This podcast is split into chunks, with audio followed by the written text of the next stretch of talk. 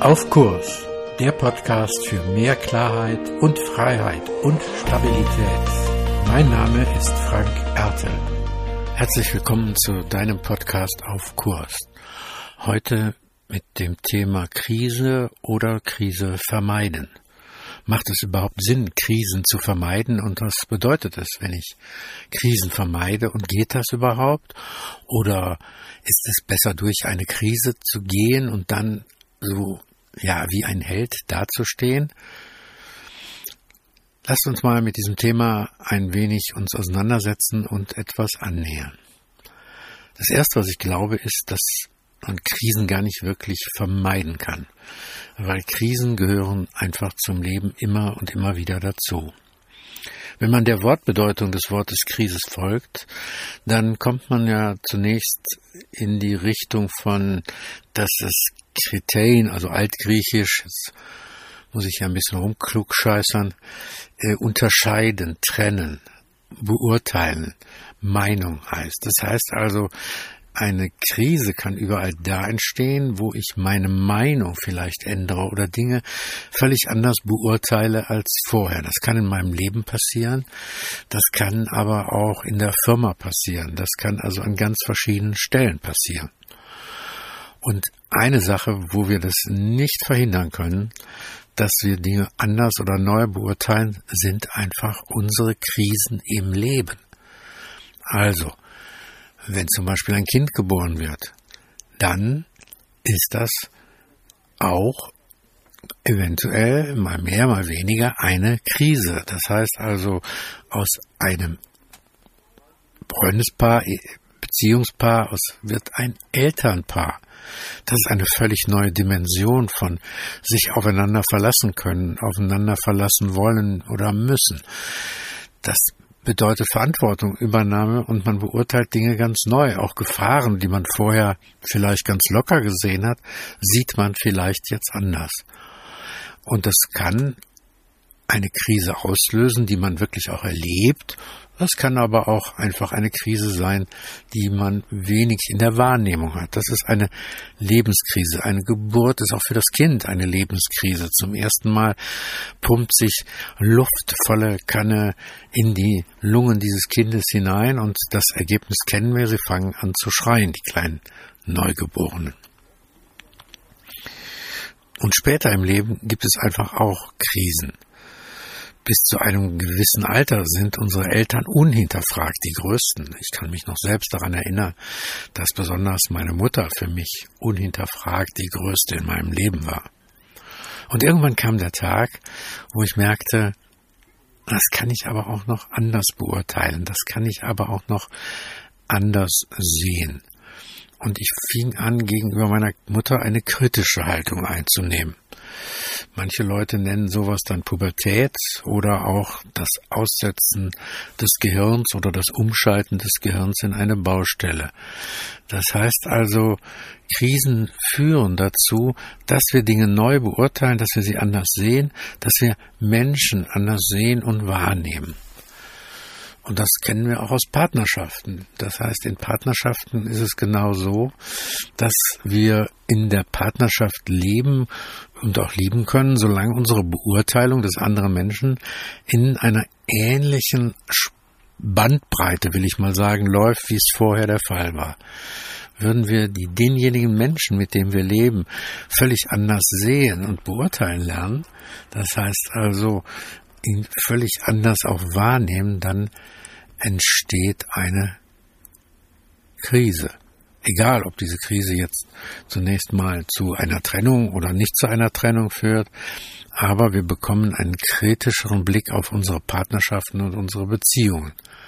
Und wir erleben das ja auch gerade in unserer heutigen Zeit, dass dies einfach ganz oft der Fall ist, weil Partnerschaften und Beziehungen trotz und alledem seit äh, der Romantik immer noch länger und länger dauern. Das hat ja verschiedene Effekte äh, dahingehend, dass ähm, einmal wir länger leben, deswegen dauern Partnerschaften einfach auch länger, aber auch dahingehend, dass dieses Bild von Beziehung und Liebe und lebenslang sich dann über die letzten Jahrhunderte deutlich durchgesetzt hat und als das gesellschaftlich Normale gesehen wird, dass man eine Partnerin, einen Partner fürs ganze Leben hat als diese Sichtweise noch anders war, als Ehe an Versorgung gekoppelt war und nicht an Liebe, da war das durchaus anders. Da musste auch die Versorgung wirklich klar und gewährleistet sein. Und wenn das nicht mehr ging, ja, dann hat man sich durchaus auch anders oder um oder neu entschieden. Das heißt, es kommt auch da wieder auf unsere Bewertung und unsere Beurteilung an, wie wir das sehen. Und auch wenn wir in Partnerschaft hineinschauen, dann ist es doch etwas Ähnliches. Wenn jemand zum Beispiel ein ganz, ganz hohes Verbundenheitsbedürfnis hat, ein hohes Bedürfnis, alles miteinander zu gestalten und ganz eng zusammen zu sein und eigentlich die Getrenntheit vielleicht die absolut und nur berufliche Ausnahme ist, dann könntest du erleben, wie vielleicht ein Urlaub schwieriger wird, weil wenn der andere dann ein hohes Bedürfnis an Eigenständigkeit hat und auch Dinge alleine zu machen, er über die Gebundenheit oder sie über die Gebundenheit des Urlaubs tatsächlich in zunehmendem Maße in eine Krise hineingerät. Weil eben dieses Grundbedürfnis von Eigenständigkeit, von Unabhängigkeit sich in dieser Phase gar nicht genügend bewerkstelligen lässt.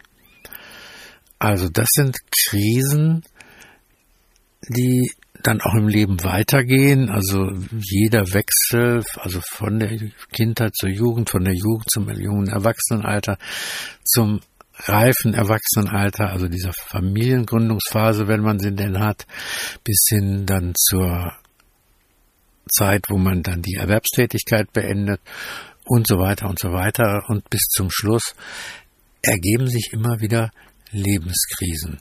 Und alle diese Krisen haben das Potenzial, dass wir ja daran wachsen können, dass wir uns daran steigern können, dass wir daran etwas Neues erfahren, dass wir etwas Positives erfahren.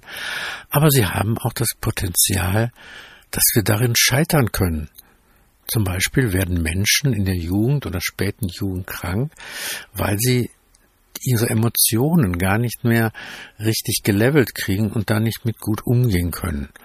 Und da kann man richtig auch drüber erkranken und kann darüber auch ja wirklich äh, in eine äh, dann auch Gesundheitskrise hineingeraten.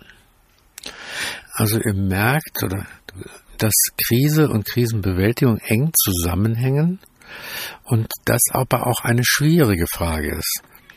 Und mit diesen Krisen, jetzt sind ja erstmal nur die Krisen angesprochen, denen wir mehr oder weniger in unserem Leben gar nicht ausweichen können, die uns eh ereilen, wo nur die Frage ist, wie man damit umgehen kann.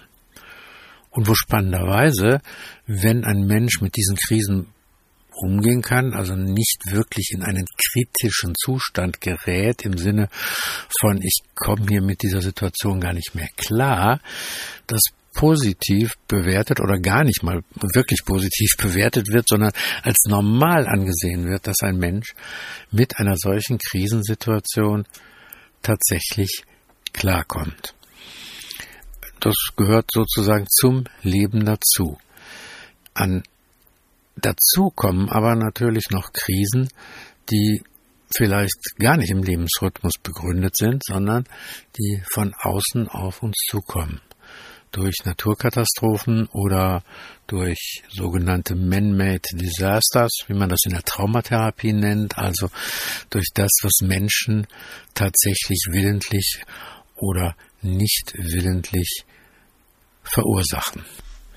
Und Krisen und der Umgang mit Krisen bestimmen natürlich auch in weiten Teilen unseren Kurs. Der Umgang mit Krisen führt dazu, dass wir das Gefühl haben, in unserem Leben auf Kurs bleiben zu können. Und vielleicht magst du mal für dich einen Augenblick innehalten und nachspüren, welche Krisen in meinem Leben hast du wahrgenommen und welche Krisen hast du eigentlich gar nicht wahrgenommen. Und welche Krisen hast du bewältigt, ohne dass du es wirklich für dich als eine kritische Situation eingeschätzt hast? Und was hat dir dazu verholfen? Also was ist die Stärke deines Krisenmanagements, um in deinem Leben auf Kurs zu bleiben? Soweit der erste Teil zu diesem Thema. Im nächsten Teil wird es vor allem um Krisen gehen, die nicht in die Lebensgeschichte gehören. Mehr zu diesem Thema auf meiner Webseite frankerte.de. Dir gefällt der Podcast? Abonniere und bewerte ihn gerne und bleib auf Kurs.